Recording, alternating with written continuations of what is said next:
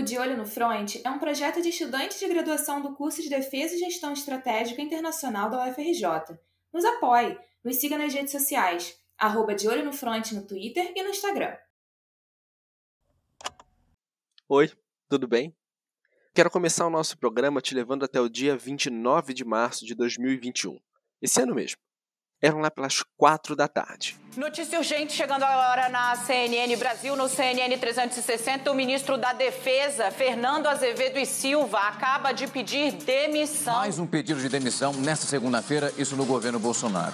Depois da saída de Ernesto Araújo, quem deixa o cargo, isso há poucos instantes, é o ministro da Defesa, Fernando Azevedo Informação e Silva. de momento, mais uma baixa no governo Bolsonaro. O ministro da Defesa, Fernando Azevedo e Silva, acaba de divulgar uma carta de demissão. Vou ler a carta aqui junto. A demissão de Fernando Azevedo e Silva, então ministro da Defesa, pegou de surpresa quem acompanha a política. Em seu lugar, o presidente da República, Jair Bolsonaro, nomeou Walter Braga Neto. E as horas foram se passando, revelando uma surpreendente racha entre a alta cúpula dos militares e o governo. Caio, vou começar com você porque os comandantes das Forças Armadas se reuniram agora há pouco. Saiu alguma decisão importante desse encontro? Berta, boa noite. Sim, saiu a decisão de aguardar uma reunião que os comandantes das três forças, Exército, Aeronáutica e Marinha, terão amanhã pela manhã com o novo ministro da Defesa, Braga Neto, para decidir se entregam ou não os seus cargos, para dar mais liberdade justamente ao Braga Neto implementar a orientação do presidente Jair Bolsonaro, que é de uma, um estreitamento da relação das Forças Armadas com o Palácio do Planalto. No dia seguinte, dia 31, uma reunião tensa marcou a manhã e selou aquele terremoto político. Alguns relatam que o comandante da Marinha, Ilques Barbosa, estava revoltado com a situação. Bateu na mesa, gritou, falou palavrões.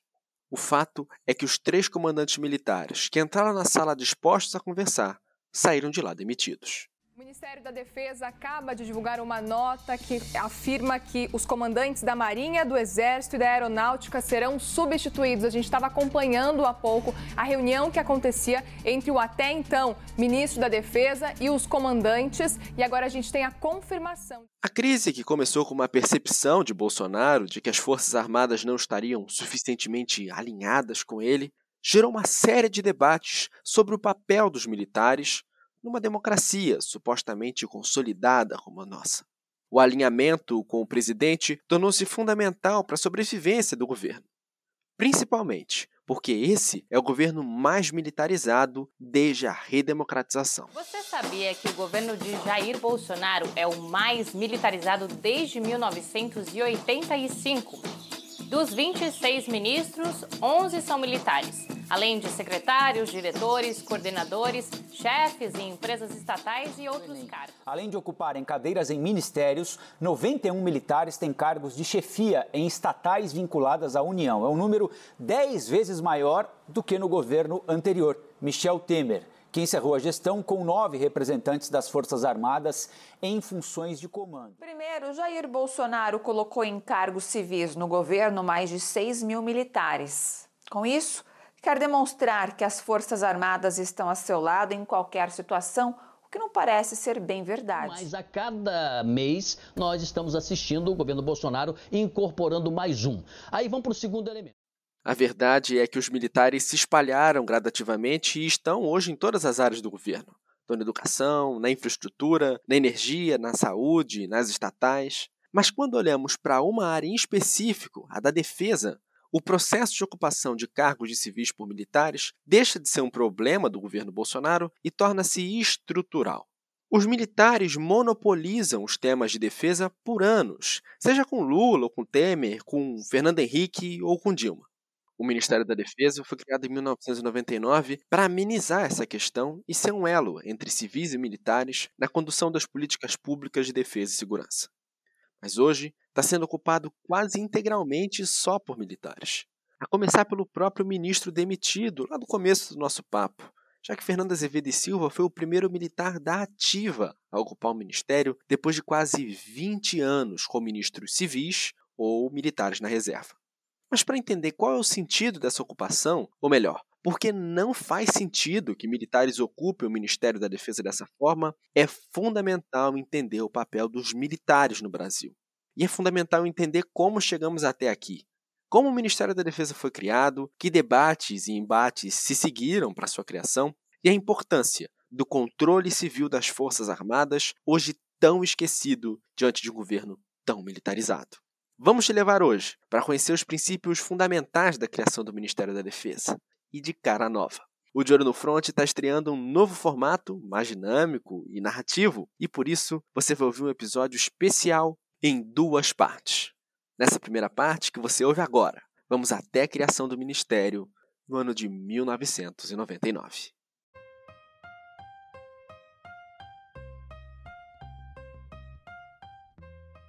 Eu sou Bernardo Sarmento e esse é o De Olho no Front.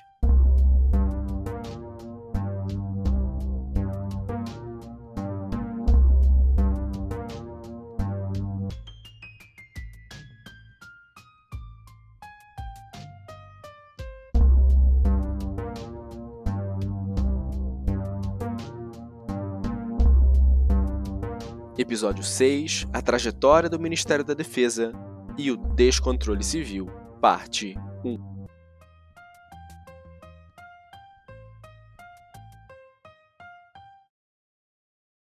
Os militares sempre estiveram próximos do protagonismo na história brasileira. Não somente para tal garantia da soberania da lei e da ordem, mas também como atores importantes da política e do poder. A ditadura pode ter sido o principal ou maior exemplo da atuação política dos militares que a gente encontra ao longo da história brasileira. Mas está bem longe de ser o único. Quer ver só? Vamos falar de militar. Os militares estavam no Império e participaram da repressão aos movimentos populares e separatistas, como a Balaiada, a Sabinada e a Revolta Farroupilha. Só nessa última, mais de 3 mil mortos. Alguns historiadores dizem que esse foi o primeiro momento de organização real das Forças Armadas. Os militares também estavam na Guerra do Paraguai, que colocou o exército no centro da política nacional com a tal questão militar até o fim do Império. E lideraram esse fim. Deram o golpe no Império e fizeram a tal proclamação da República em 15 de novembro, que tinha o Marechal Deodoro da Fonseca, o militar, como líder e nome mais importante. Aí depois veio Floriano Peixoto, militar, e anos depois o presidente Hermes da Fonseca, que tinha sido ministro da Guerra, outro militar. Aí vieram a revolta da Chibata, a revolta do Forte Copacabana, tudo militar. E militar contra militar, inclusive. E também tinha os militares tenentistas, que colocaram Getúlio Vargas no poder em 1930. E sete anos depois, em 37, dois militares ajudaram Vargas a instaurar a ditadura do Estado Novo. Um deles, Eurico Gaspar Dutra, virou presidente assim que Vargas caiu. E pasmem, mais um presidente militar. E que nas eleições de 45 concorreu com outro militar, o brigadeiro Eduardo Gomes. Aí vem aquele período de tentativas de golpes militares, frustrados na sua grande maioria, como aquele golpe militar que tentava impedir a posse de JK como presidente, que foi combatido por um militar, o Marechal Teixeira Lott. E os militares começam a preparar espaço para um golpe militar de verdade, que dá início à ditadura de 64, que na verdade começou a ser construída bem antes e que nos presenteou com vários presidentes militares. Na verdade, fazendo as contas exatas, a história brasileira soma um total de 16 presidentes militares ao longo das décadas. É, caro ouvinte, haja militar. E eles estão aí até hoje, com seu domínio claro e intacto dentro do recente governo Bolsonaro em pleno 2021, que é o ano que esse programa está sendo gravado. Mantendo uma narrativa dominante no cenário político do país os militares continuam tendo maior estabilidade que qualquer outro ator político único no Brasil, sempre projetando a si mesmos a imagem de defensores da pátria, da sociedade, de última reserva moral da nação. E olha, é até possível separar os momentos da história que os militares protagonizam dos momentos que os civis protagonizam, ou separar os presidentes militares dos presidentes civis. Mas essa tarefa se torna muito difícil, quase impossível, quando olhamos a trajetória dos assuntos de defesa no Brasil.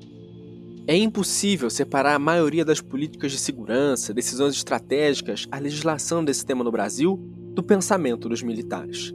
A verdade é que os militares, quando não estavam mandando na política como um todo, estavam mandando nas políticas para defesa. Afinal, assunto de defesa é coisa para militar. só para militar. Será que é só para militar?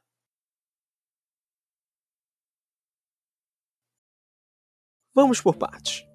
O conceito de defesa pode ser definido como, abre aspas, o conjunto de medidas e ações do Estado para a proteção do território, da soberania e dos interesses nacionais contra ameaças, potenciais ou manifestas. Fecha aspas. É isso que diz a versão mais recente da Política Nacional de Defesa. Uma definição recente, mas faz sentido a gente pensar no peso e no tamanho dela ao longo da história. Ser responsável por assuntos de defesa significa e sempre significou ter como papel principal pensar em políticas para garantir a segurança do nosso território e, consequentemente, da nossa população. Isso é muita coisa.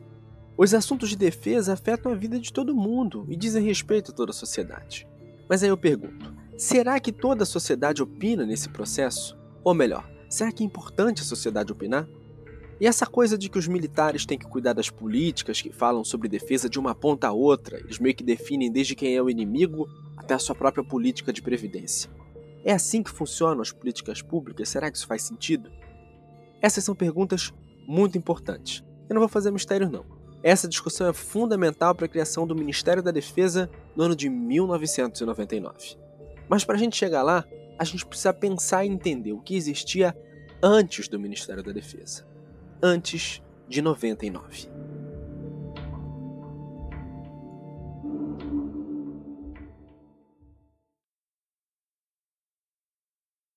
A necessidade de promover uma estrutura institucional para a guerra sempre existiu. No Império, ela não era muito organizada, não, mas ganhou contornos mais elaborados no ano de 1891, pouco depois da proclamação da República.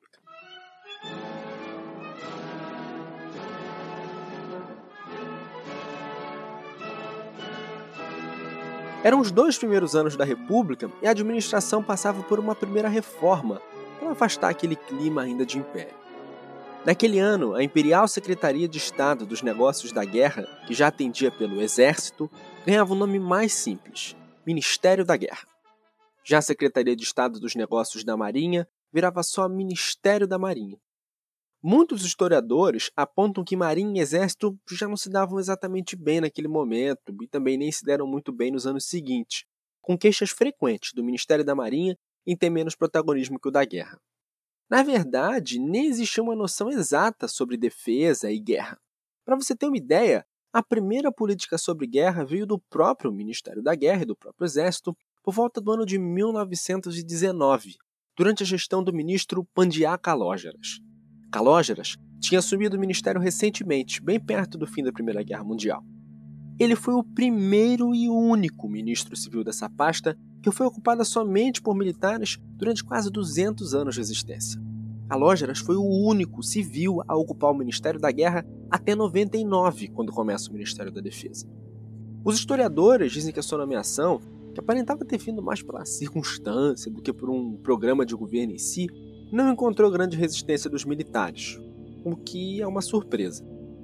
Calógera já tinha sido ministro da Fazenda e era interessado de verdade em temas de defesa. Inclusive, chefiou a delegação brasileira na Conferência de Paz de Versalhes, que acabou com a Primeira Guerra. Estudiosos dizem que a sua gestão foi importante.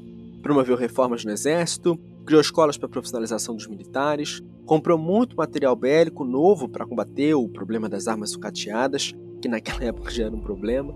Comprou inclusive aviões de caça para o exército, os primeiros. Foi na gestão de Calógeras que a famosa missão militar francesa começou seus trabalhos, contratada pelo Brasil com o objetivo de modernizar o exército. Pandiá Calógeras deixou o Ministério da Guerra no ano de 1922, assim que acabou o governo Epitácio Pessoa. Hoje, ele dá nome ao órgão de assistência e estudos do Ministério da Defesa, o Instituto Pandiá Calógeras. Mas vamos voltar para o assunto principal, em que nomes de civis como de Calógeras são praticamente inexistentes. Foi acrescentado ao Ministério da Guerra e ao Ministério da Marinha, em 1941, o Ministério da Aeronáutica, para dar sustentação política e institucional à recém-criada Força Aérea Brasileira. A ele foram transferidos todos os quadros da então Aeronáutica do Exército e do chamado Corpo de Aviação Naval da Marinha. Mais ou menos nessa época também tivemos a criação da Casa Militar, ou Gabinete Militar, que assim como a Casa Civil, o Gabinete Civil que existem hoje, tinha status ministerial e servia para assessorar o presidente da República.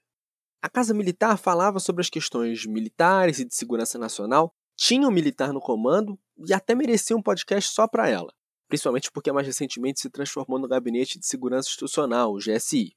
Mas isso a gente deixa para outra hora.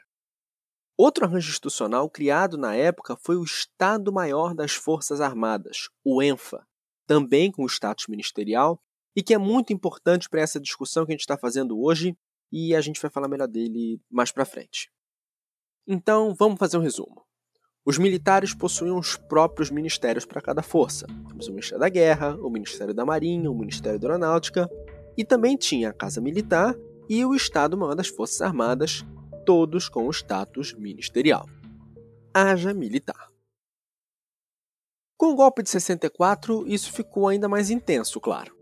Vamos então tomar como ponto de largada para uma discussão mais profunda o ano de 1967, três anos depois do golpe, quando é promulgada a Constituição de 67, feita sem nenhuma participação do povo, obviamente. A Constituição de 67 foi demonstração clara de que os militares não estavam de passagem e nem tinham intenção de largar o poder. E por que 1967? É que essa é a última grande mudança no arranjo institucional dedicado à defesa no Brasil antes de 99, que é onde a gente quer chegar. Os ministérios militares e suas atribuições estão lá, nessa Constituição, nos capítulos 2 e 3. O Ministério da Guerra ganha naquele ano um novo nome, Ministério do Exército já que não fazia mais tanto sentido pensar em guerra, à medida que o Brasil vinha construindo uma imagem pacífica, fora das guerras.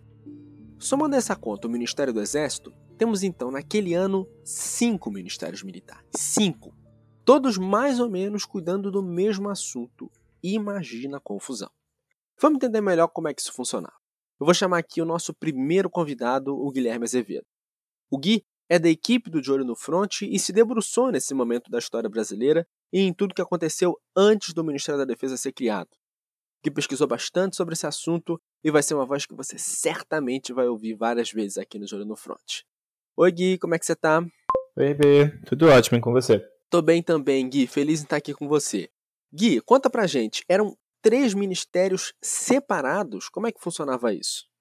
Então, eram três ministérios com o mesmo propósito para cada uma das forças, que era de construir políticas de defesa para a sua própria força. Entre alguns dos outros ofícios desses ministérios estão o aparelhamento da sua força militar e o controle de toda a instrução por trás dele. Ou seja, o Ministério da Marinha, consequentemente, representar todas as relações administrativas e técnicas da instituição Marinha. Na lei, os três tinham igualdade de representação perante as Forças Armadas e o Estado-Maior das Forças Armadas.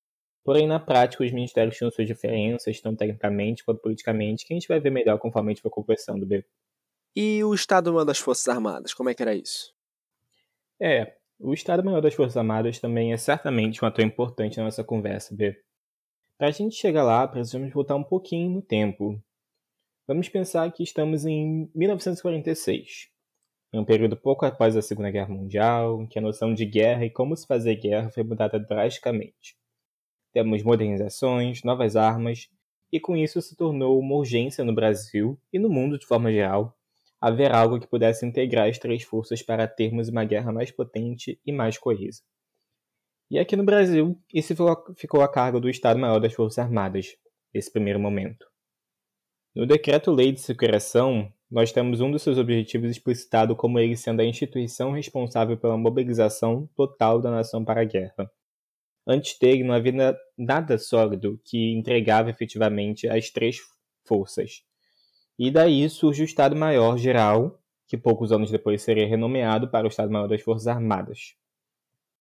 Acho que é importante mencionar também um contexto de ditadura que ia provocar mudanças no Estado-Maior das Forças Armadas e também as mudanças que a gente comentou anteriormente sobre os, ministérios militares. É, durante esse contexto de ditadura, o Estado-Maior das Forças Armadas ele ganha mais força ele passa a englobar mais categorias, mais, mais incumbências, mais objetivos, como, por exemplo, coordenar as informações estratégicas no campo militar e comandar a projeção das Forças Armadas no exterior.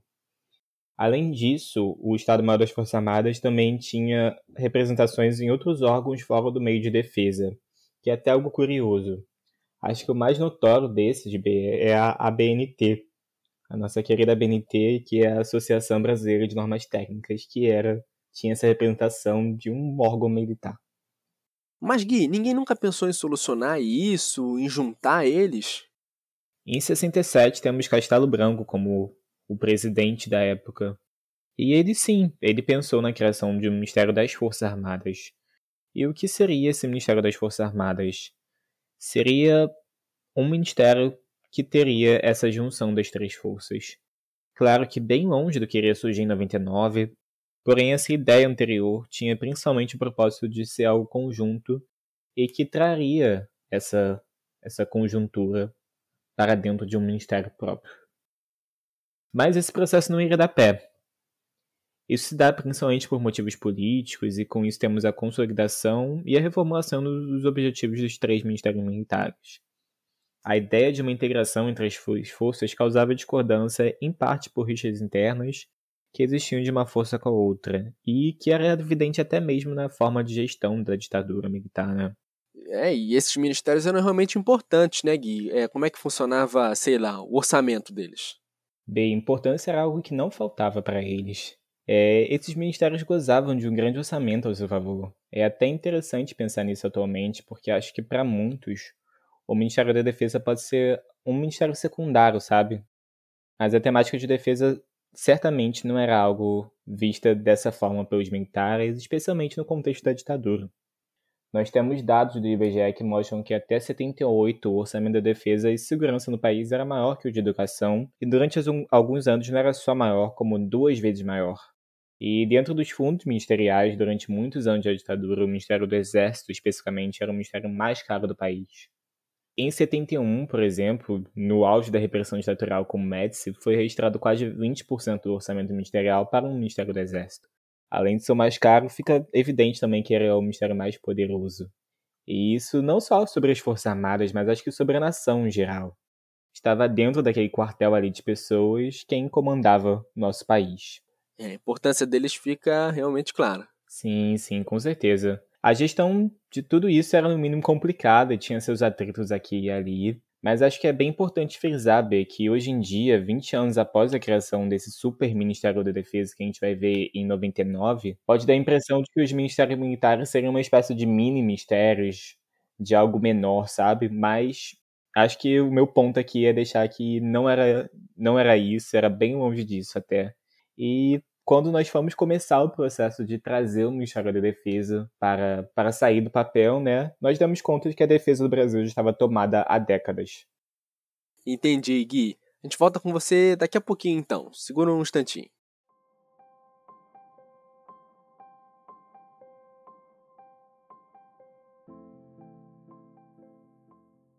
Bom, você ouviu. Temos aí então o um primeiro problema: a questão da unificação das forças em um órgão institucional só. Essa proposta do tal Ministério das Forças Armadas, como o Gui comentou, não foi para frente, e essa questão ficou totalmente sem solução. Os ministérios militares, sem dúvida, serviram de sustentação para a ditadura, e imagine você que havia assim uma disputa de poder ali entre as forças, mas que nenhuma delas queria realmente perder esse poder. E essa questão só voltou a ser debatida mais de 20 anos depois, na Assembleia que escreveu a Constituição seguinte, de 1988. Mas o lobby dos militares botou panos quentes na discussão rapidinho. Quando o Ministério da Defesa foi criado, mais de 10 anos depois da Constituinte de 88, lá em 99, como a gente falou antes, muitos se perguntavam o motivo dessa unificação não ter acontecido ainda. Escuta só o que o general Benedito Lionel, naquele momento chefe do ENFA, disse sobre isso. A ideia da criação do Ministério da Defesa não é uma coisa nova que surgiu com essa diretriz inicial do presidente. A ideia da criação do Ministério da Defesa no Brasil, ela já existe desde o término da Segunda Guerra Mundial. Pois é, e não era algo novo nem para os brasileiros e nem no mundo. Vou chamar o Gui de volta aqui para a gente falar sobre isso. Gui, esse negócio de ter ministérios separados era uma coisa um pouco esquisita para os nossos vizinhos, não? B, era estranho sim, não vou negar. É, comparando com os outros países da América Latina, o Brasil foi o último país a unificar as forças em um único arranjo institucional. No Chile já havia um Ministério da Defesa, que foi criado em 1962, E a maioria dos ministros, já nessa época, eram civis. No Equador, o Ministério da Defesa Unificado já tinha sido criado em 34, no Paraguai foi criado em 43, na Argentina em 58, na Colômbia em 1965 e no Peru ele foi criado em 1987. Ou seja, vários exemplos em que de países vizinhos ou nossos que já tinham um Ministério da Defesa, né? E quando um desses ministros da defesa desses países vinha para o Brasil discutir sobre o tema, ele tinha que sentar com quatro ministros militares, o das três forças e o do Estado-Maior. E estamos falando de países que tinham um contexto bem parecido com o Brasil, tanto historicamente, se formos pensar nas colonizações, quanto politicamente, em que vários desses países que citamos tiveram grandes ditaduras durante o mesmo período que o Brasil, ou um pouco depois, um pouco antes. Mas, na verdade, olhando mais longe, não só para a América Latina, os Estados Unidos criaram seu Departamento de Defesa logo no fim da Segunda Guerra Mundial, com um debate muito parecido com o que teve no Brasil, que havia necessidade de um ministério unificado por causa dos conflitos de poder entre as forças. Claro que os Estados Unidos tinham um grau muito maior para isso, mas uma coisa que foi logo resolvido, colocando na lei de criação do ministério que seria responsável pela pasta de defesa para o país todo e que deveria ser obrigatoriamente civil, ou um ministro ser empossado, ou pelo menos um militar de reserva aposentado. E isso pode ser visto como um verdadeiro projeto para os americanos, de certa forma, à medida que isso servia como um contrabalanço para manter os militares sempre numa posição técnica profissional e garantir que as armas não interferissem na democracia. É, quem diria? Exemplo pelo mundo realmente não falta, então. Só que o contexto latino-americano, de modo geral, é marcado por ditaduras e pelo superpoder aos militares por anos. Maneira como cada país se comportou após o governo dos militares foi crucial e é o que distancia o Brasil de seus vizinhos. Isso certamente ajuda a explicar o motivo da gente ter três ministérios militares tão poderosos, mesmo desunidos, por tanto tempo. Enquanto na Argentina se bradava o ditadura nunca mais nos julgamentos dos generais torturadores, o Brasil, fazendo tudo ao contrário, deixou o período militar passar praticamente impune.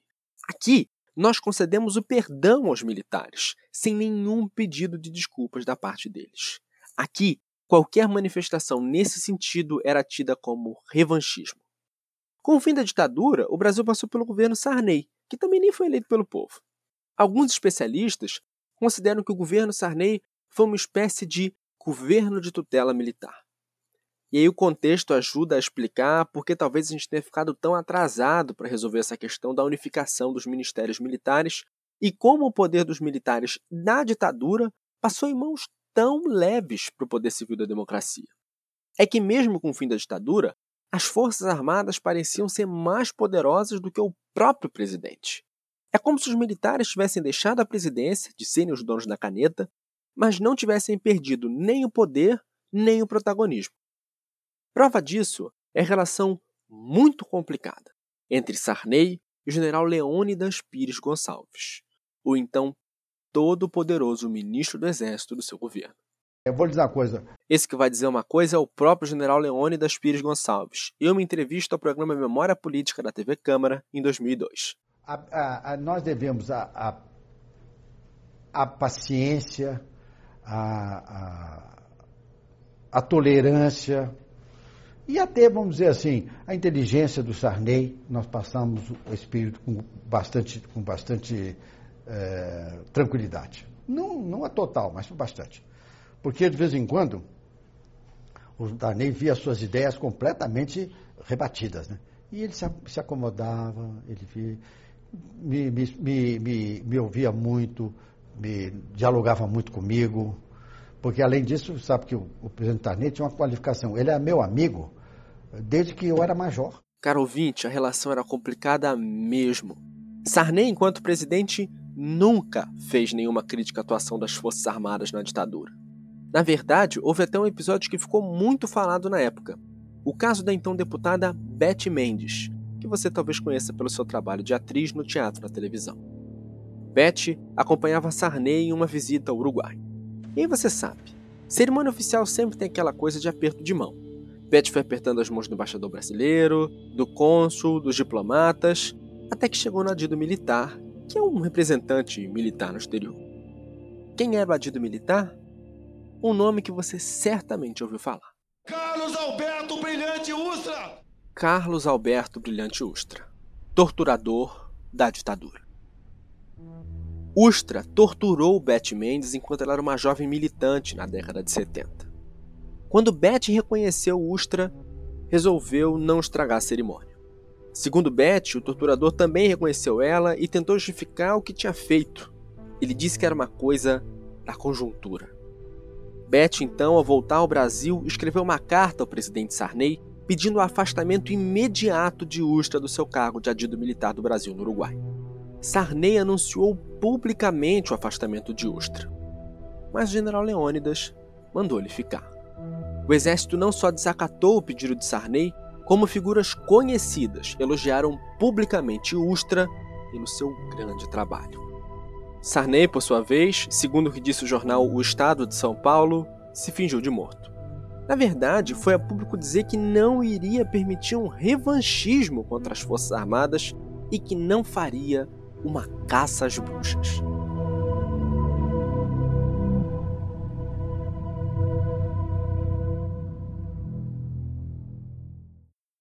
Se a gente voltar a falar do contexto político, é verdade que o poder dos militares enfraqueceu com Collor, o presidente seguinte, que promoveu várias reformas. Por exemplo, acabou com o Serviço Nacional de Informações, o SNI, o órgão de repressão da ditadura.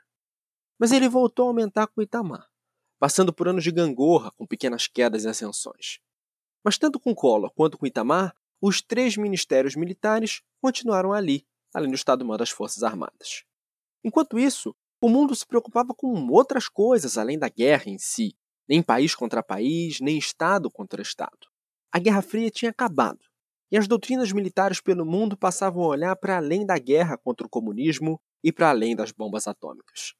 Nos anos 90, problemas internos passaram a preocupar as autoridades, como o tráfico de drogas aqui no Brasil. A beleza da democracia e da liberdade, quase como no comercial de margarina, passaram a compor a narrativa do futuro da humanidade e o papel dos militares começou a ser questionado, numa sociedade que se dizia livre, aberta, pacífica e democrática. Para além de unificar o papel das forças, estudiosos, intelectuais e políticos começavam a entender que o povo também tinha que participar realmente da política, mesmo que fossem as intocáveis políticas que tratam sobre defesa dos intocáveis ministérios militares.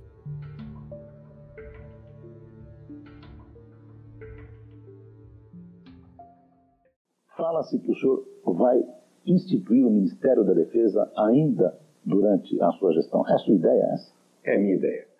Esse que vai começar a falar é o presidente Fernando Henrique Cardoso, já eleito, dando uma entrevista ao jornalista Boris Casoy, do SBT, em 31 de dezembro de 1994. Naturalmente, isso não pode ser só uma ideia, tem que ser uma, alguma coisa que nasça de uma análise das próprias Forças Armadas, do Exército, da Marinha, da Aeronáutica, através do Estado-Maior das Forças Armadas, mas eu acho que nós temos que marchar para aí.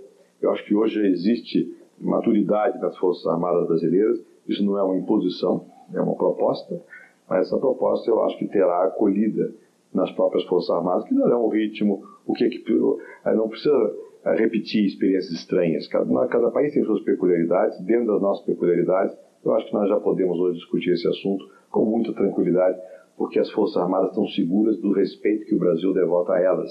Não é uma manobra para diminuir força de ninguém, é um instrumento para melhorar a nossa capacidade de resposta rápida a alguma necessidade de defesa. Nós temos que ter uma, uma, uma doutrina de defesa atualizada. Eu acho que nessa doutrina, essa ação em conjunto é positiva.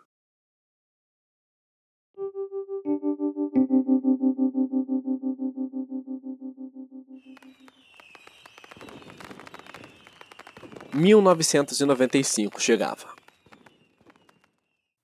Um dia depois dessa entrevista que você ouviu, em 1 de janeiro, Fernando Henrique tomava posse. Eu não sei sua idade, caro ouvinte, mas eu vou tentar recapitular aquele contexto para quem, assim como eu, não estava lá. Imagine comigo que país era aquele Brasil. Ditadura, depois morre o Tancredo, vem Sarney, o seu governo de tutela militar, aí vem Collor, que foi eleito democraticamente, mas que cai no impeachment, é substituído pelo vice Tamar e ainda tem inflação, planos econômicos sucessivos, o confisco, o recém-lançado Plano Real. O governo de Fernando Henrique Cardoso, que inaugurava aquele ano de 1995, vinha com alguma esperança dos brasileiros: a de que houvesse estabilidade. Pertenço a uma geração que cresceu embalada pelo sonho de um Brasil que fosse ao mesmo tempo democrático, desenvolvido, livre e justo. Vem de longe a chama deste sonho. Esse é um trecho da posse do Fernando Henrique. Fernando Henrique, que já tinha sido tal príncipe da sociologia brasileira, parecia estar disposto a incorporar no seu governo tudo aquilo que pudesse significar, para ele, democracia e liberdade. Era um governo que vinha num momento de conjuntura mundial em que a globalização e o fortalecimento do neoliberalismo eram tendências em vários países do mundo, ainda mais ali no pós-Guerra Fria, com o fim da União Soviética. Fernando Henrique até falou de Forças Armadas na posse. Como comandante em chefe das nossas Forças Armadas, estarei atento às suas necessidades de modernização para que atinjam níveis de operacionalidade condizentes com a estatura estratégica e com os compromissos internacionais do Brasil. Nesse sentido, atribuirei ao Estado-Maior das Forças Armadas novos encargos além dos já estabelecidos e determinarei a apresentação de propostas com base em estudos a serem realizados em conjunto com a Marinha, o Exército e a Aeronáutica para se conduzir à adaptação gradual das nossas forças de defesa às demandas do futuro mas isso serviu mais como uma sinalização, uma intenção. A ideia de criar o um Ministério da Defesa, com esse nome, unificando os ministérios, ficou na gaveta. E a sua criação só foi anunciada oficialmente dois anos depois.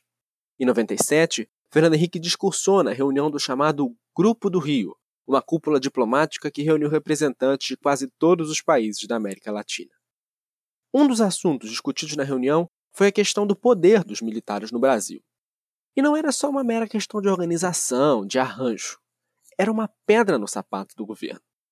Fernando Henrique e Itamaraty tinham já no plano de governo a intenção de finalmente lançar o Brasil como uma potência internacional, nos fóruns das grandes organizações como a ONU. A ideia era lutar por uma cadeira fixa no Conselho de Segurança da ONU, uma coisa que já era discutida muito antes do governo dele, mas que ele quis encarar.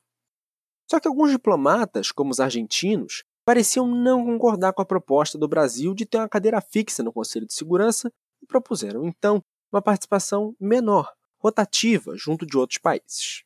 Os brasileiros, claro, não gostaram. Mas um dos argumentos dos argentinos até que fazia sentido, chega até a ser engraçado. Como que o Brasil iria querer uma cadeira no Conselho de Segurança da ONU para definir os rumos da segurança, da defesa, da guerra e da paz no mundo, tendo quatro militares separados responsáveis por esse tema? qual dos quatro iria definir a posição brasileira. Era preciso realmente encarar de frente então a questão dos militares. Não era possível continuar com uma fragilidade tão grande na condução das políticas de defesa. Aliás, que políticas de defesa? Tem que perguntar de qual força a gente está falando. Não existia nenhuma política unificada. Os antigos ministérios militares e o Estado-Maior eram, como o próprio nome já diz, demilitares e essencialmente paramilitares e isso se refletia na construção das políticas setoriais. Se a gente for olhar nas atribuições que cada um dos ministérios militares tiveram ao longo da história, a gente vai encontrar cada um deles com uma política própria para os temas de defesa. Ao Ministério da Marinha, por exemplo, cabia definir a política naval, sobre a própria Marinha, e a política marítima, sobre o uso do mar. Já o Exército tinha que coordenar a política militar terrestre e a Aeronáutica fazer a política aeroespacial. Uma política única para as três forças não existia.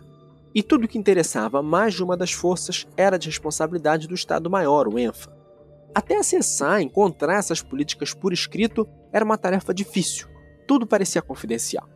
E em nenhuma dessas políticas existia uma definição única, nacional, sobre o que era defesa. E muito menos existia um debate com a sociedade sobre essas questões que mexem com a vida de todo mundo, custam dinheiro de quem paga imposto. Até os militares reconheciam isso. Olha aí o general Benedito Leonel de novo. Por exemplo, esses assuntos que nós estamos abordando aqui. O que é uma política de defesa nacional? O que é uma política militar? Que estratégias de segurança? Novas formas de ameaça? Isso não é, não é problema de um só, de um segmento. É só o militar que vê isso? Não. A sociedade civil tem que ver isso. tem de estar junto, tem de estar colaborando. Um tem de conhecer o outro. Tem de haver um intercâmbio continuado nessas coisas. Foi olhando para essa questão que o general falou que o governo mandou escrever um documento com o nome de Política de Defesa Nacional. Um documento fundamental e que seria um primeiro marco nessas mudanças que viriam a acontecer daí em diante. Mas pasme você, caro ouvinte. Os militares não participaram da formulação desse documento, que foi feito essencialmente por diplomatas. E aí a gente tem mais uma pedra no sapato, mais uma rixa. A que antagonizava as Forças Armadas e o Itamaraty, que separava os militares dos diplomatas. Vamos chamar o Gui de novo para entender isso melhor. A PND, como é chamada, é a representação fiel e clara dessa relação inconstante entre Fernando Henrique e os militares, e isso principalmente nesse processo de criação do Ministério da Defesa. O documento teve participação do Itamaraty e os militares tinham uma rixa, assim, histórica com o Itamaraty. São dois grupos conhecidos pelo seu isolacionismo dentro da burocracia política brasileira. Ou seja, seriam dois grupos que basicamente não se misturam muito, ficam ali no mesmo quadrado. E acho que essa semelhança acabou os tornando rivais depois de um tempo. Então, vamos parar para pensar. Ter Fernando Henrique ali, que já veio com aquele papo de trazer civis para a defesa, se juntando com uma galera que os militares certamente não iam com a cara. Isso não foi de bom tom na visão dos militares. Mas a PND fazia muito sentido para, o, para as visões de, e os objetivos de Fernando Henrique, pois era um aceno para o mundo e também para o Brasil, que a defesa no país estava mudando, e isso também ia de acordo com seus planos de projeção mundial, né? O documento foi algo inédito no campo de defesa, mas por conta dessa relação conturbada da sua criação, ele seria rapidamente jogado para escanteio. É, Gui, uma situação complicada os militares realmente pareciam não estar tão dispostos assim a ajudar. E aquela ideia de criar um Ministério da Defesa unificada, elencada pelo Fernando Henrique como prioridade naquela entrevista para o Boris Kazoy e lá na cúpula diplomática do Grupo do Rio, parecia mais um desafio do que uma promessa. Mas era uma iniciativa necessária para reduzir o atraso do Brasil em relação aos outros países, para conseguir a cadeira no Conselho de Segurança, para melhorar a gestão, a transparência, o orçamento unificado construir políticas públicas. Só que um passado de protagonismo total e isolamento dos militares era maior que qualquer outra questão e não ia ser desfeito tão facilmente. Para que o Ministério da Defesa finalmente tivesse um lugar ao sol, finalmente saísse do papel, Fernando Henrique tentava se equilibrar em uma posição de neutralidade, o que gerou um certo atraso dessa discussão. As opiniões sobre o ministério podiam divergir em algum ponto ou outro nos círculos militares mas a verdade é que havia um medo generalizado, mas implícito, de ver o prestígio militar ser diminuído com a criação do Ministério da Defesa. Isso seria representado especialmente na discussão sobre quem seria o ministro. Outra ideia que se apresenta a respeito do Ministério da Defesa é de que, havendo um, um ministro único de defesa, e aí teria que ser consequentemente um ministro civil, ah, que se coloca as Forças Armadas sob o controle do poder político, do poder civil. No meu entender, isso também não tem o menor nexo. O estar subordinada ao poder civil é um estado de consciência, é um estado de, de, de, de crença democrática. Se não houver esse sentimento democrático, o fato de estarem até juntos num único ministério facilita fazer tudo aquilo que não se deseja que seja feito. A opinião do então ministro da Marinha do primeiro governo do Fernando Henrique, o almirante de esquadra Mauro César Rodrigues, que você acabou de ouvir, é a ponta do iceberg de uma discussão bem profunda. A do ministro da Defesa ser um civil e não um militar. Claro que vem à mente primeiro uma conclusão prática sobre o porquê disso acontecer. O ministro deve ser civil para estar distante dos conflitos de poder e hierarquia entre as Forças Armadas. Imaginem só se um ministro de alguma força é escolhido e resolve desfavorecer as outras. Isso é um argumento, claro, sem a menor dúvida. Mas a discussão é um pouco mais profunda e está relacionada com o que se chamou de princípio do controle civil das Forças Armadas. Uma ideia muito difundida entre intelectuais do mundo todo, principalmente norte-americanos, no final do século XX. Quem vai explicar isso melhor para a gente é a Gabriela Santos. Você vai ouvir muito a Gabi também na segunda parte desse programa, que vem aí. Mas eu vou te apresentar e conversar com ela desde já. A Gabi é do De Olho no Front e pesquisou muito sobre o Ministério da Defesa. É uma voz fundamental para a gente ouvir e entender as controvérsias dessa questão. Oi, Gabi, como é que você tá? Tô bem, Bê, e você? Tô bem, Gabi, tô ótimo, tô feliz de estar aqui com você também. Gabi, explica então pra gente o que é controle civil das Forças Armadas, como que essa ideia, essa teoria surge. Então, B, existem várias ideias sobre o que é o controle civil das Forças Armadas e por que ele seria assim tão importante numa democracia. Primeiro que, assim, o que a gente entende por democracia nos dias de hoje implica o quê? No envolvimento dos civis em basicamente todas as esferas da sociedade, né? É uma característica das democracias modernas que os civis tenham é, a autoridade tanto do Estado, quanto da diplomacia, quanto das Forças Armadas. Segundo que o mando civil das Forças Armadas, né, esse controle civil das forças, ele é muito importante para a própria preservação da democracia. E essa é justamente uma das grandes questões das relações é, civis militares. Como que a gente pode avançar a pauta de defesa de um país ao passo que podemos garantir que as Forças Armadas não vão minar a prática da democracia? A gente tem que lembrar que nós passamos por um período ditatorial militar. E um dos maiores desafios para todas as democracias, mas principalmente para as mais recentes, como a nossa, é justamente redefinir, repensar o papel das Forças Armadas dentro dos parâmetros democráticos. Ou seja, garantir que os militares vão atuar de acordo com a vontade da liderança política que foi democraticamente eleita. Hum, e como é que se dá na prática essa doutrina do controle civil? Como é que funciona, sei lá, um Ministério da Defesa nesse modelo? Bom, a gente pode falar que essa doutrina ela se trata basicamente dos civis protagonizando as tomadas de decisão nos assuntos de defesa. É, os civis ficariam no controle do planejamento, da criação de políticas de defesa, da orientação geral dos militares né, no que diz respeito a essas políticas. É, eles estariam no controle do orçamento, supervisão, fiscalização das ações das Forças Armadas.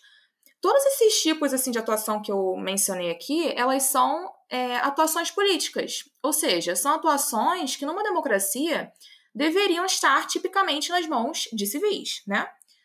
Agora, é importante também a gente entender que quando a gente fala de controle civil das forças, a gente não está falando de colocar civis para atuarem dentro das hierarquias militares, né? Por exemplo, fazer os civis ditarem as operações militares num nível técnico-operacional mesmo, colocar civis para exercer as funções logísticas que cabem apenas aos membros das Forças Armadas.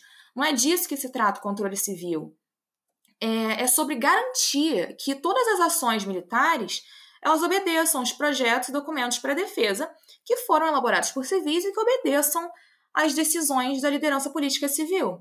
No caso do nosso Ministério da Defesa, essa liderança civil ela ainda está muito centrada na, na figura do ministro da Defesa. E mesmo assim, a gente ainda não tem na lei, por exemplo, estabelecido que o nosso ministro ele deve ser um civil. Então, na prática, quem fica à frente da pasta da defesa, se vai ser um civil ou não, vai depender da vontade do governo eleito. E nos outros ministérios de outros países, não é assim? Cada país tem o seu próprio modelo de Ministério da Defesa. Não existe só um tipo, só uma estrutura de ministério. Inclusive, para a criação do nosso, isso foi muito discutido na época. Porque não adianta querer imitar um modelo de ministério lá de fora sem adaptar, sem levar em consideração as especificidades do próprio país. Mas, no geral, lá fora, a questão do controle civil é também uma pauta fundamental. Nos Estados Unidos, por exemplo, existe uma grande preocupação em relação a isso. E eles têm, inclusive, em lei, que o secretário de Defesa, que é o equivalente ao nosso ministro aqui no Brasil, quando ele não é um civil, ele tem que estar fora da ativa por no mínimo sete anos. O atual secretário de defesa deles, Lloyd Austin, quando ele foi nomeado para a pasta, ele estava aposentado há menos tempo do que o previsto na lei. E para a nomeação dele ser aceita, ele teve que passar por uma série de audiências no Senado, onde ele teve que jurar que ia se comprometer a defender o princípio do controle civil dos militares. Onde ele mesmo disse que a segurança e a proteção da democracia exigem a subordinação do poder militar ao poder civil. Mas de volta para a nossa realidade. Apesar da liderança civil, do controle civil, ainda está muito centrado na figura do ministro e centrado daquele jeito que eu mencionei, né? Da maneira mais vaga, mais fraca possível, porque a gente não tem nada na lei que garanta uma autoridade civil na pasta. De qualquer jeito, não é só colocar um ministro civil na defesa que, pronto, nós conseguimos atingir o controle civil das forças. Não. Para isso, tem que ter todo um quadro de cargos destinados aos civis, em posições estratégicas, em posições importantes de decisão no ministério, para a gente conseguir, de fato, implementar o controle civil das Forças Armadas. E Gabi, para a gente fechar por enquanto, eu queria te perguntar uma coisa do que eu disse lá no início do programa, né? Tem gente que ainda pensa que defesa é coisa só de militar. Você que pesquisou, o que, que você diria sobre isso? B, eu diria que esse é um pensamento que precisa ser superado o mais rápido possível. Defesa nunca foi um assunto apenas de militares. Ela nunca afetou apenas os militares. Ela diz respeito a toda a sociedade e não é à toa que os próprios documentos de defesa entendem isso. Eles entendem que as questões de defesa não são limitadas às questões militares. No documento da Política Nacional de Defesa, por exemplo, um dos objetivos da defesa nacional é justamente ampliar o envolvimento da sociedade brasileira nos assuntos de defesa, para promover o que eles chamam de cultura de defesa, que seria o quê? Uma assimilação de todo o conhecimento de defesa pela sociedade brasileira, transformar em cultural o conhecimento sobre o que é a defesa, a quem ela interessa, como que funcionam os programas de defesa, as leis, o próprio ministério. Então, assim, já existem políticas que buscam promover essa integração sociedade civil e defesa. E a gente vê que tem realmente uma maior participação dos civis nessas discussões nesses últimos anos. O próprio fato de nós, aqui do podcast, é, como estudantes de defesa e gestão estratégica internacional, o fato de a gente estar aqui discutindo esse assunto é um reflexo dessas políticas de incorporação das discussões de defesa com a sociedade civil. Esse é um curso muito recente, criado em 2010, e foi a primeira graduação no Brasil na área de defesa. E é com esse tipo de política, promovendo essa cultura de defesa, que a gente consegue capacitar a sociedade civil para o debate nesse assunto, porque é junto da sociedade civil que esse debate precisa ser travado. Tá certo, Gabi. Muito obrigado. E no próximo programa, no próximo episódio, na parte 2, a gente vai estar tá, com certeza junto. Gabi, brigadão. Bom, eu acho então que é uma boa hora da gente refrescar a memória, né? Vamos fazer um resumo do que a gente tem até aqui? Começando do começo. Temos três ministérios militares e um Estado-Maior das Forças Armadas, todos com ministros militares, fortalecidos, óbvio, pelo poder histórico que as Forças Armadas brasileiras têm. Só que essa estrutura de ministérios militares separados tem uma série de problemas. Orçamentos separados, políticas setoriais que não conversam entre si, pouca participação da sociedade, o atraso do Brasil comparado a outros países. Por isso, tem-se a ideia de criar um Ministério da Defesa, unificado, coisa que já tinha sido discutida antes e que ganha corpo no governo do então presidente Fernando Henrique Cardoso.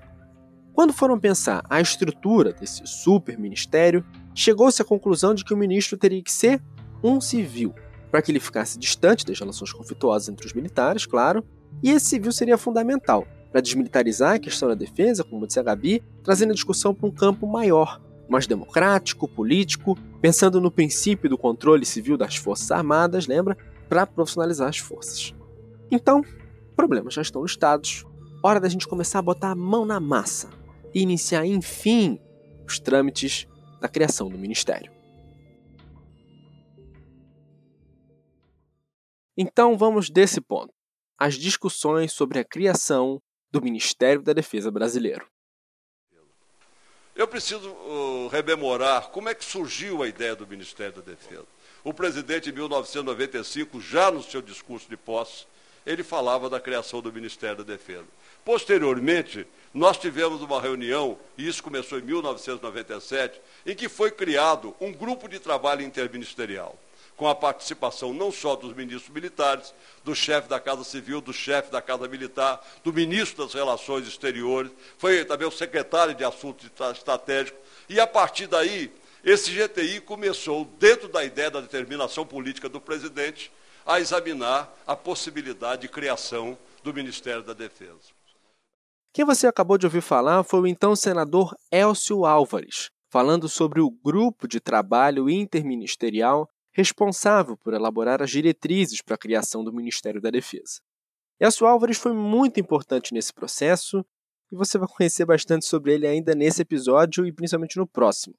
Enquanto isso, eu posso te dizer que ele vai atuar nesse momento como um dos civis responsáveis pela articulação política da criação da nova pasta, participando de todo esse processo que ele relatou agora. Elcio Álvares tinha consigo o general Benedito Leonel, o chefe do ENFA, que a gente já citou antes, auxiliando nesses estudos do grupo de trabalho interministerial enquanto um representante militar. O ENFA ficou responsável por reunir as demandas das três forças. Vamos ouvir o general explicando um pouco do seu trabalho do trabalho do ENFA. Por que o Estado-Maior das Forças Armadas no estudo referente a Ministério da Defesa? A destinação legal, a existência legal do Estado-Maior das Forças Armadas está previsto como órgão de assessoramento do Presidente da República, destinado principalmente a proceder aos estudos para a fixação da política, da estratégia, da doutrina militar, bem como elaborar e coordenar os planos e programas decorrentes. Este é o embasamento legal do porquê que o Estado-Maior das Forças Armadas está diretamente ligado ao problema dos estudos referentes ao Ministério da Defesa. Dentro dessas atribuições, e seguindo diretrizes específicas do Comandante Supremo, Presidente da República, o ENFA realizou estudos com o objetivo de propor a alteração da atual estrutura de defesa brasileira, mediante a criação do Ministério da Defesa, em coordenação, logicamente, com os outros ministérios militares. Esses áudios todos que você está ouvindo desde o começo do programa, quase todos com manifestações dos militares sobre o tema, são um documento histórico sobre a criação do Ministério da Defesa e estão no site da Câmara dos Deputados na íntegra, na página Arquivo Sonoro, para quem quiser acessar. Aliás, foi na Câmara dos Deputados que muitas dessas discussões dos tais grupos de trabalho foram apresentadas, principalmente na Comissão de Relações Exteriores e Defesa Nacional, que foi outro marco na ampliação dos debates da defesa para além dos militares no Brasil. Esse grupo de trabalho interministerial, GTI, que o senador Elcio citou, trabalhou durante todo o ano de 98 em reuniões internas. Examinados. A busca do consenso entre os integrantes do GTI em torno de um tema inédito e polêmico nem sempre foi uma tarefa fácil. Estou certo de que os senhores membros dessa comissão especial compreendem perfeitamente esta questão. Talvez em razão dessas dificuldades é que as tentativas anteriores de criação do Ministério da Defesa não tenham alcançado êxito. É, o que o Elcio está falando na comissão é que não foi fácil encontrar um consenso no grupo de trabalho e dá para entender o motivo até se a gente olhar para fora dele, no debate público mesmo. Existiam muitas opiniões sobre o tema e dá para notar isso com os discursos de militares e políticos na Câmara, convidados para falar nas comissões, audiências públicas e reuniões que avaliaram o tema. Primeiro que veio um papo de que o Ministério da Defesa era uma imposição dos Estados Unidos. Olha que adorava falar isso. Mas, senhor presidente, a criação do Ministério da Defesa foi uma imposição norte-americana. Eu acho que ninguém mais tem dúvida sobre isso. Ele mesmo, Jair Bolsonaro, de novo, falando no plenário da Câmara alguns anos depois do ministério criado no começo dos anos 2000. Tá achando que é papo de maluco? Até pode ser. Mas escuta o que aquele ministro da Marinha, o almirante Mauro César Rodrigues, falou na época. Mas uma vez criado o Ministério da Defesa nos Estados Unidos e tudo que é americano vira moda, todos os outros países começaram a ter o Ministério da Defesa. Começaram a ter o Ministério da Defesa, inclusive por sugestão política do governo dos Estados Unidos. Como ainda hoje existe essa sugestão, se fôssemos adotar o Ministério da Defesa, porque politicamente, no relacionamento internacional, isso nos é ah, favorável para ficarmos bem com A, com B ou com C, nós estaríamos cometendo um erro, no meu entender. O Ministério da Defesa foi uma imposição nos Estados Unidos? Não dá para saber. Mas dá para saber que se buscou muito se desvencilhar do modelo norte-americano, com a lei dizendo que o ministro deveria ser um civil, aquele que acabei falando há pouco.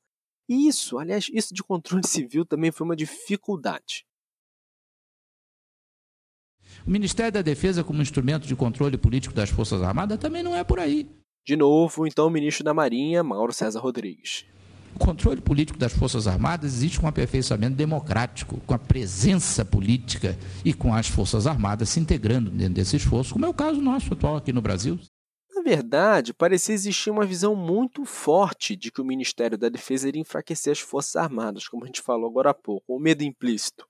Escuta só esse barraco na Câmara entre o deputado José Lourenço e, de novo, o então deputado Jair Bolsonaro, que não tinha participado de grupo de estudo nenhum, obviamente, e não necessariamente representa a opinião de todos os militares, mas adorava dar um pitaco sobre esse tema. Almirante. Já agora, eu que não entendo muitas vezes Forças Armadas, eu gostaria que o deputado Bolsonaro me informasse um país de primeiro mundo que não tem Ministério da Defesa. Que não tem. Você está. É, nobre colega, é, é uma proposta do governo, entendo perfeitamente a sua posição. Aqui, não, aqui, não, é posição, é posição de evolução do quadro evolução, político mundial. É uma eu maneira de enfraquecer a instituição. Não é, qual é o país do primeiro mundo que não tem Ministério da Defesa? É para enfraquecer a instituição. É para esse é o objetivo da criação não, da Defesa. Não, é fortalecer. É. O país mais forte do mundo, mais poderoso do mundo, tem o Ministério da Defesa que quanto, é um civil. Quanto do orçamento dos Estados Unidos não deixa tá, defesa? Armadas. Quanto tem no nosso? Ora, quanto tem deles, quanto tem no nosso? E lá tem muito mais patriotas que aqui. Aqui é tudo na base da negociata. Então não, não dá para discutir. Não, não, Se tivesse um presidente da República honesto, não corrupto, eu botaria uma mulher, uma, uma qualquer uma pessoa no Ministério da Defesa, eu estaria pouco ligando para ele. Mas não temos.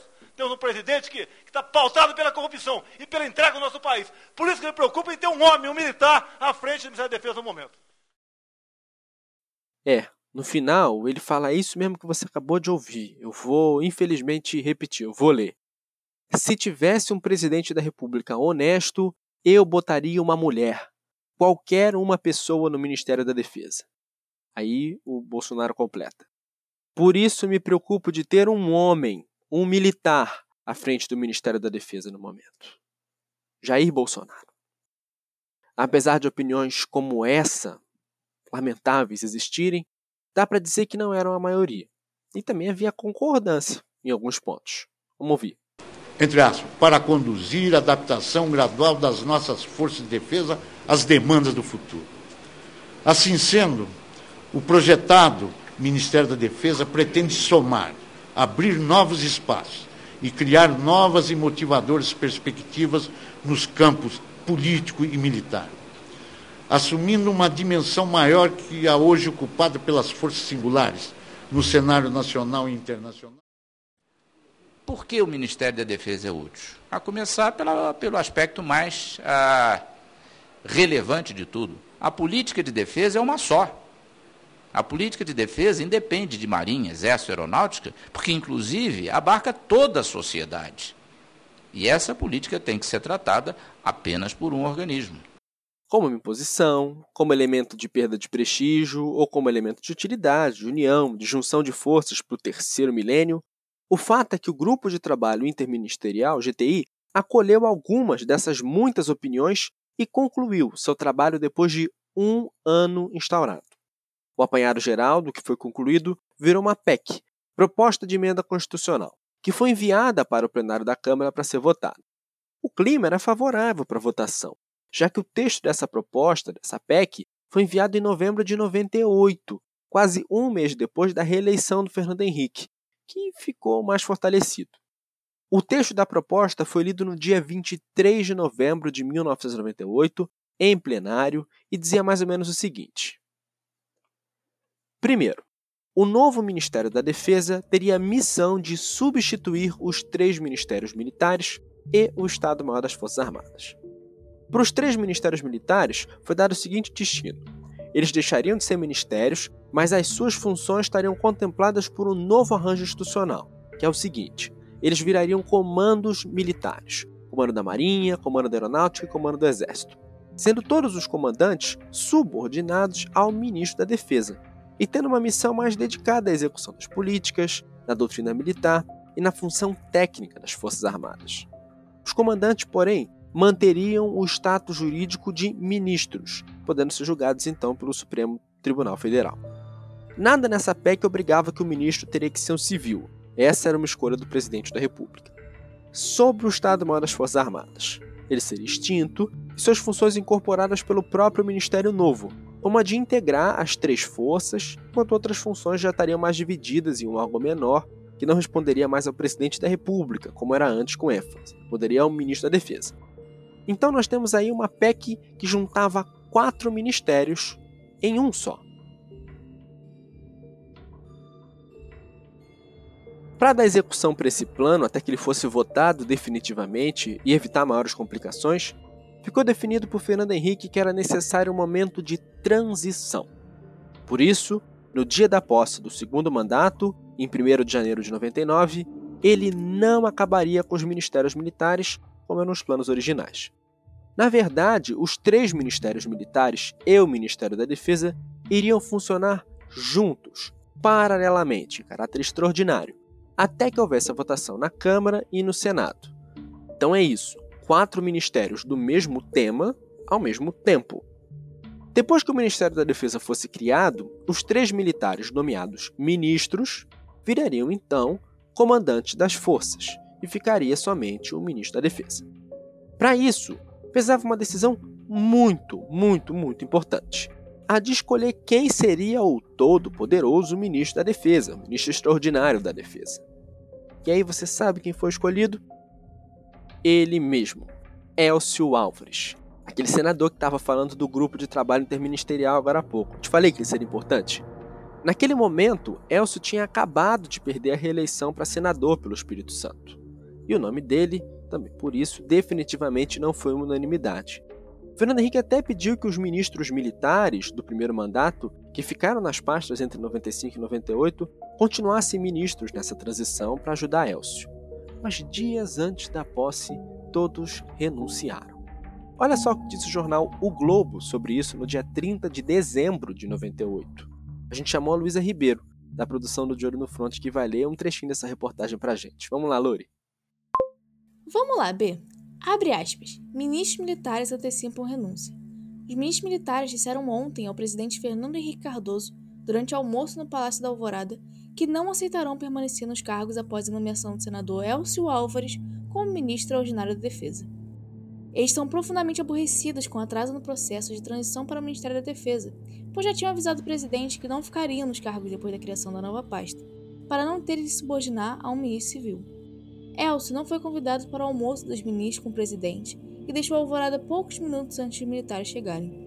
Por alguns meses, as Forças Armadas serão comandadas um ministro extraordinário da Defesa e por três ministros interinos, que já saberão de antemão estarem prestes a ser rebaixados a comandantes de força. Será muito desagradável ter nas Forças Armadas ministros interinos, disse um alto oficial ouvido pelo Globo. Nos bastidores, os atuais ministros militares admitem que também estão decepcionados com o processo de escolha do ministro da Defesa. Eles já tinham concordado com a nomeação de um civil, mas esperavam que o presidente fosse dar um tratamento especial à pasta, nomeando um ex-chefe de Estado como José Sarney ou Marco Maciel, ou mesmo uma eminência parda em assuntos militares. Fecha aspas. Reportagem de Rodrigo França Tavares. Ô Luísa, valeu pela gentileza, você é demais. Bom, você ouviu aí. Uma confusão sem fim logo no começo do novo ministério. A solução de Fernando Henrique, então, foi a de nomear novos ministros militares para substituir aqueles que já sabiam que seriam rebaixados a comandantes de força, como disse a reportagem. E honestamente, isso nem era uma coisa tão ruim. Então, em 1 de janeiro de 99, lá estavam tomando posse, junto com Fernando Henrique, os novos ministros da Marinha, Sérgio Chagas Teles, ministro do Exército, Gleuber Vieira, ministro da Aeronáutica, Walter Brauer, e o ministro extraordinário da Defesa, Elcio Álvares.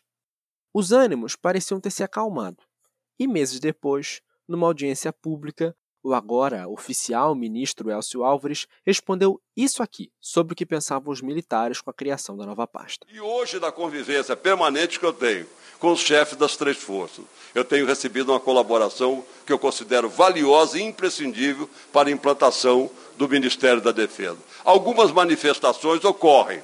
De vez em quando eu leio um artigo, acato a opinião democraticamente de, de outras pessoas que não concordam com a, com a criação do Ministério. Dúvida nenhuma, e quero dizer aqui aos senhores com toda tranquilidade, que hoje os militares que realmente têm a noção exata da seriedade com que foi colocado o problema da, do Ministério da Defesa estão mais tranquilos na certeza de que esse ministério vai ser muito importante, não só para valorizar mais ainda a atividade das Forças Armadas, mas dar ao Brasil uma posição privilegiada no conceito de outros países. Será que era assim mesmo? Dizem os jornais da época que o relator da PEC, que estava prestes a criar o Ministério da Defesa, o deputado Benito Gama, olha bem para essa relação entre civis e militares naquele Brasil no final dos anos 90 e diz o seguinte: O novo Ministério da Defesa vai ser como a rainha da Inglaterra. Ele reina, mas não governa. Talvez ele tenha sido até profético. A PEC, acompanhada de uma lei complementar, as duas criando a estrutura institucional da nova pasta, foram votadas por duas vezes, em dois turnos, primeiro na Câmara e depois no Senado, entre junho e setembro de 99. Na Câmara, houve resistência somente no segundo turno. Foram 411 votos a favor e 3 votos contra. O deputado José Genuíno, por exemplo, do PT, divergiu quanto aos comandantes das forças terem status de ministros, mas mesmo assim ele votou a favor. Já o deputado Arnaldo Faria de Sá, do PTB, foi um dos três votos contra e disse que as Forças Armadas perderiam o prestígio. O deputado Aloysio Nunes Ferreira, do PSDB, e, claro, o deputado Jair Bolsonaro, então no PP, votaram contra também. Esses foram os três votos contra. Na votação, tanto Aloysio quanto Bolsonaro não se justificaram. Só que Bolsonaro volta e meia fala disso até com algum orgulho. Dizer também, Fraga, você estava aqui em 99, quando foi criada a defesa, eu fui um dos três votos solitários nos dois turnos contra a criação da defesa. Porque nosso país tem a péssima mania de se mexer no que está dando certo. Idos 1999. Eu era parlamentar e participei da proposta de emenda à Constituição que criou a defesa. Apenas três votos contrários à proposta se fizeram presente naquele momento. Foi o meu. Com a votação encerrada na Câmara e mesmo aguardando para ir passar para a votação no Senado, no dia 10 de junho de 99, dois dias depois da votação, foi criado oficialmente o Ministério da Defesa e os comandos das três forças. Como já tinha sido combinado, os três ministérios militares foram extintos depois de mais de 100 anos, com os ministros virando comandantes. A votação foi para o Senado em setembro, mas para retificar mesmo. E passou com 65 votos sim, uma abstenção do então senador Roberto Requião e dois votos não dos então senadores Tião Viana e Luiz Helena do PT. Estava, portanto, ali autorizado e criado efetivamente o Ministério da Defesa, comandado por um civil.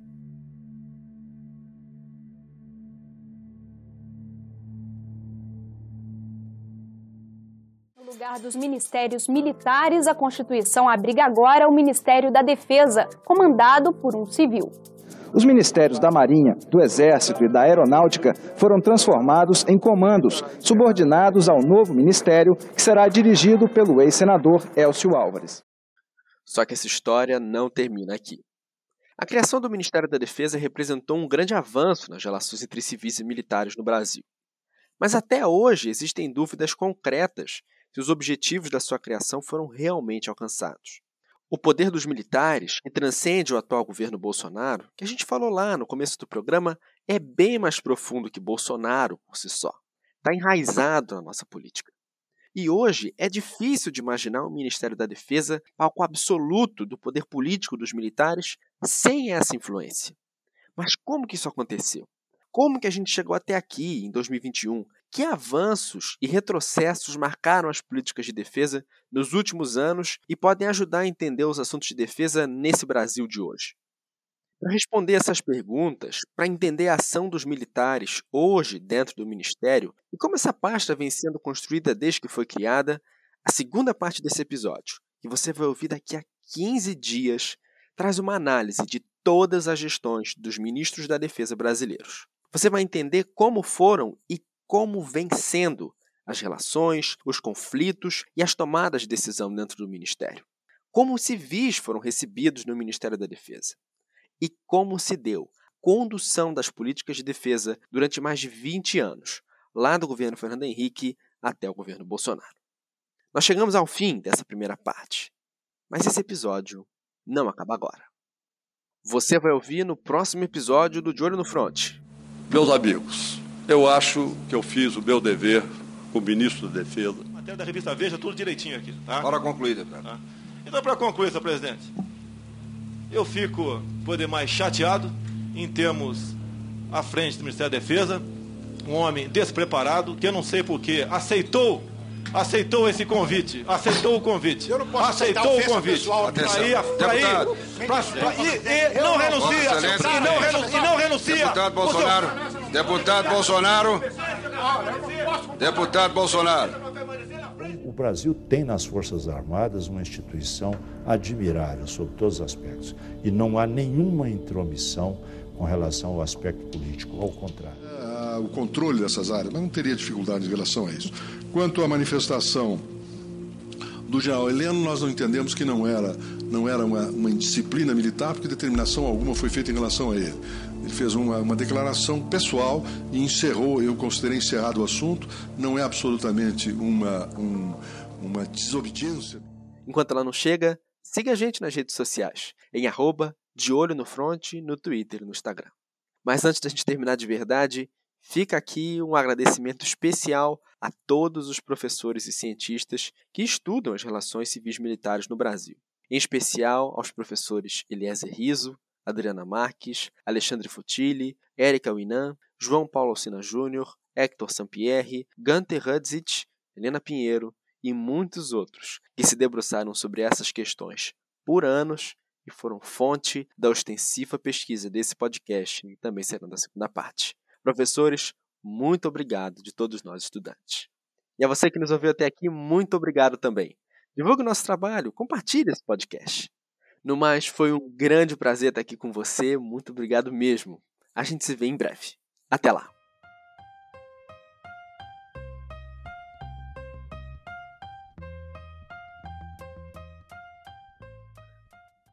Esse programa é uma produção independente dos estudantes do curso de graduação em Defesa e Gestão Estratégica Internacional da UFRJ. O roteiro é de Gabriela Santos e Guilherme Oliveira, que também participaram do programa. Roteiro final e locução de Bernardo Sarmento. Produção e sonoras com Luísa Ribeiro. Edição e mixagem de João Pedro Menezes. Finalização com Rodrigo Abreu. Vocês todos da nossa equipe, um grande agradecimento. Esse programa usou áudios do arquivo sonoro da Câmara dos Deputados e da TV Câmara, também da TV Globo, CNN Brasil, Band News, Jovem Pan, Brasil de Fato, TVT e do SBT. Todas as referências bibliográficas estão no Medium. Você pode encontrar o link dele lá no nosso Instagram. A gente continua na parte 2. Muito obrigado e fique bem.